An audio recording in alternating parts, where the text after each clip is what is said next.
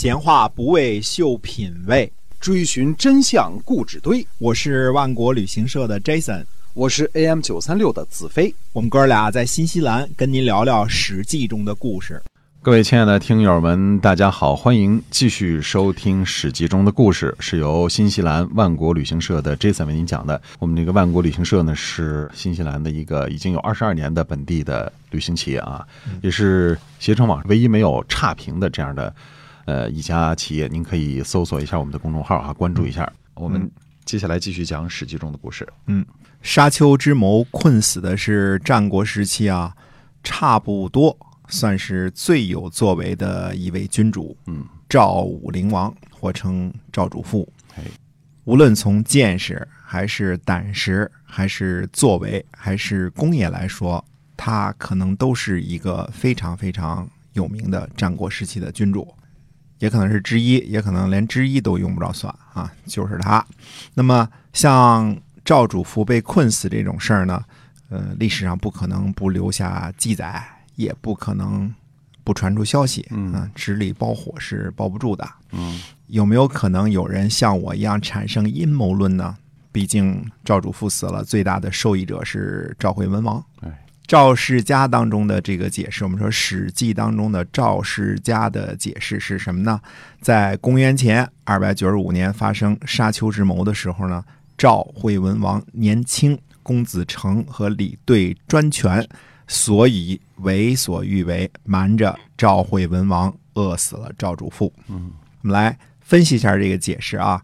在赵氏家中呢，有过这样一段描写：在赵武灵王十六年的时候呢，赵武灵王游览大陵，过了几天呢，赵武灵王梦见了处女，弹着琴唱歌，美人盈盈兮，呃，颜若韶之容。命乎命乎，曾无我迎。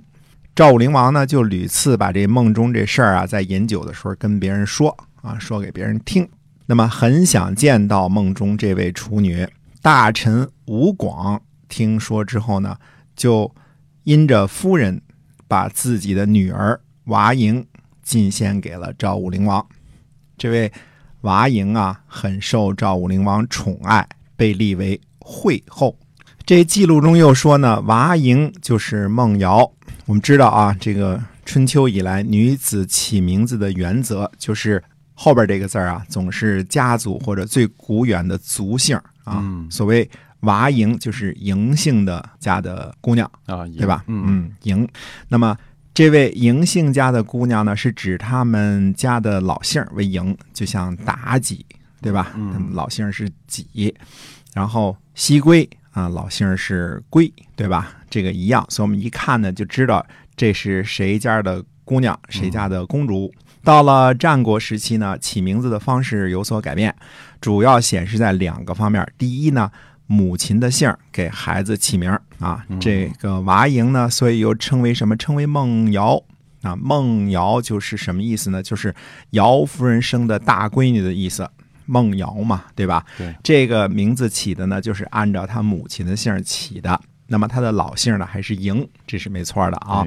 第二呢，姓和氏渐渐有混用的倾向，所以赵国人呢又称娃婴为吴娃，这个就是跟着他爸爸吴广的姓了。嗯嗯，这有点像我们这个呃近代的这个姓的用法了，因为这种混用现象呢。到了汉朝的时候，西汉的时候呢，就统一为我们现在的这个姓的用法了。嗯，吴娃呢，就是吴广的女娃的意思，这个意思啊。先解释这个名字。由于娃莹呢受到赵武灵王的宠爱，所以呢，娃莹啊、孟瑶、呃、吴娃这些名字通通不用了啊。历史上称他为惠后。这个惠字呢，是跟着赵惠文王走的，跟着他儿子走的。你看看啊，这个时候这个名字的这个这个。没有什么一定的规矩了，有点乱啊。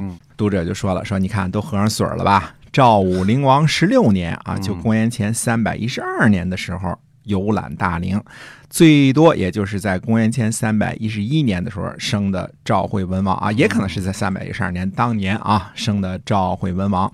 那么赵惠文王在公元前二百九十五年沙丘之谋的时候呢，还是一个十五岁、十六岁，撑死了不过十七岁的一个孩子呢，所以他是无辜的。哎，你看这个啊，可是史记上记载说呢，在赵武灵王十四年的时候，赵和攻魏，这里又产生歧义了。这位带兵攻魏的赵和，是不是公子和呢？因为当时记载已经明姓已经这样记了，正好就是这个和，正好就是这个赵，赵和也就是公子和。那这个时候是不是正好有个同名同姓的人带着赵国的军队去攻打魏国呢？嗯那是不是就是公子和本人呢？如果是公子和本人，在赵武灵王十四年，也就是公元前三百一十四年的时候，已经能够带兵打仗了，那大概应该过了所谓的弱冠之年。弱冠之年就是二十岁，二十岁，嗯对？吧？应该是已经能戴成人的帽子了，对吧？？对，哎，如果只是同同名同姓，那就是十分的巧合了，嗯因为同时出了两个赵和，一个是公子，一个是带兵的大将，嗯对吧？这是一种巧合了。那么记载说呢，赵武灵王在公元前两百九十八年的时候啊，传位公子和。按照史书的记载呢，这一年按照前面的算法啊，这一年公子和多少啊？十二岁，撑死了十三岁。嗯，年龄那么很小啊，这个哎，赵武灵王，赵武灵王自己呢，在青壮年呢，雄心勃勃的时候，立了一个十二岁的孩子为赵王，自己又不是老卖年糕，还有哥哥公子章，对吧？似乎没有传位幼子的道理，尤其是一个十二、十一二岁的孩子，这个就算他再喜欢惠后，喜欢吴娃，就这么传这个小国王。呃，感觉着不像是一个赵武灵王这个人的作为，嗯，就跟他一贯的这个作风是不太相符的，对对？吧？不太对劲儿啊，哎，赵国不是一小国啊，那算得上是四战之国，东西南北都是敌人，嗯而且北方是强悍的游牧民族，国家之中还有一个当时尚未收服的中山国，国中之国，对吧？嗯山地民族也是彪悍的游牧民族的后裔啊，所以十二岁的娃娃立为赵王，嗯，感觉着有点不太明智啊。嗯，种种情形看来呢，赵氏家中赵武灵王游览大陵，梦见处女的这个事儿呢，也有可能阴谋。这个阴谋论在这儿呢啊，嗯可能是赵家的史官给瞎编的。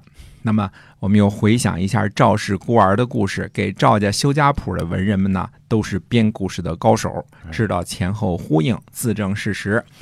呃，这样呢，再反过来看呢，这件赵武灵王游大陵的故事呢，啊，什么梦见处女啊，什么这个弹琴呐、唱歌啊这些啊，嗯很可能是为了给赵惠文王提供一个年纪尚幼的证据，好让他脱离这个沙丘之谋的干系，对吧？嗯但这个事儿呢，又不能编得太离谱了。那最后只好把它编成个十五六岁这个样子，因为它前后时间对不上了嘛哎，怎么编也最多也就编到这儿了。对，那么史官们都知道呢，公元前二百九十八年，赵武灵王传位公子和这件事儿，这事儿不能改，所以他不能是在在五六岁的时候就传位给他，怎么也得编到十二三岁。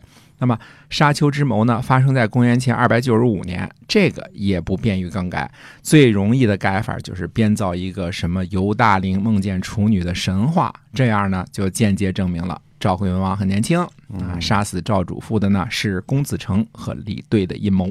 那么公子成和李兑呢也都是有脑子的人，花了三个月的功夫把赵主父活活的饿死，这绝对是个满门抄斩的活儿。嗯难道他俩就不怕赵惠文王有朝一日反复过来？毕竟那是他爹呀！啊，他十五六岁，难道还不长大了不成？嗯长大了之后，知道你们俩是杀父之仇，能不报吗？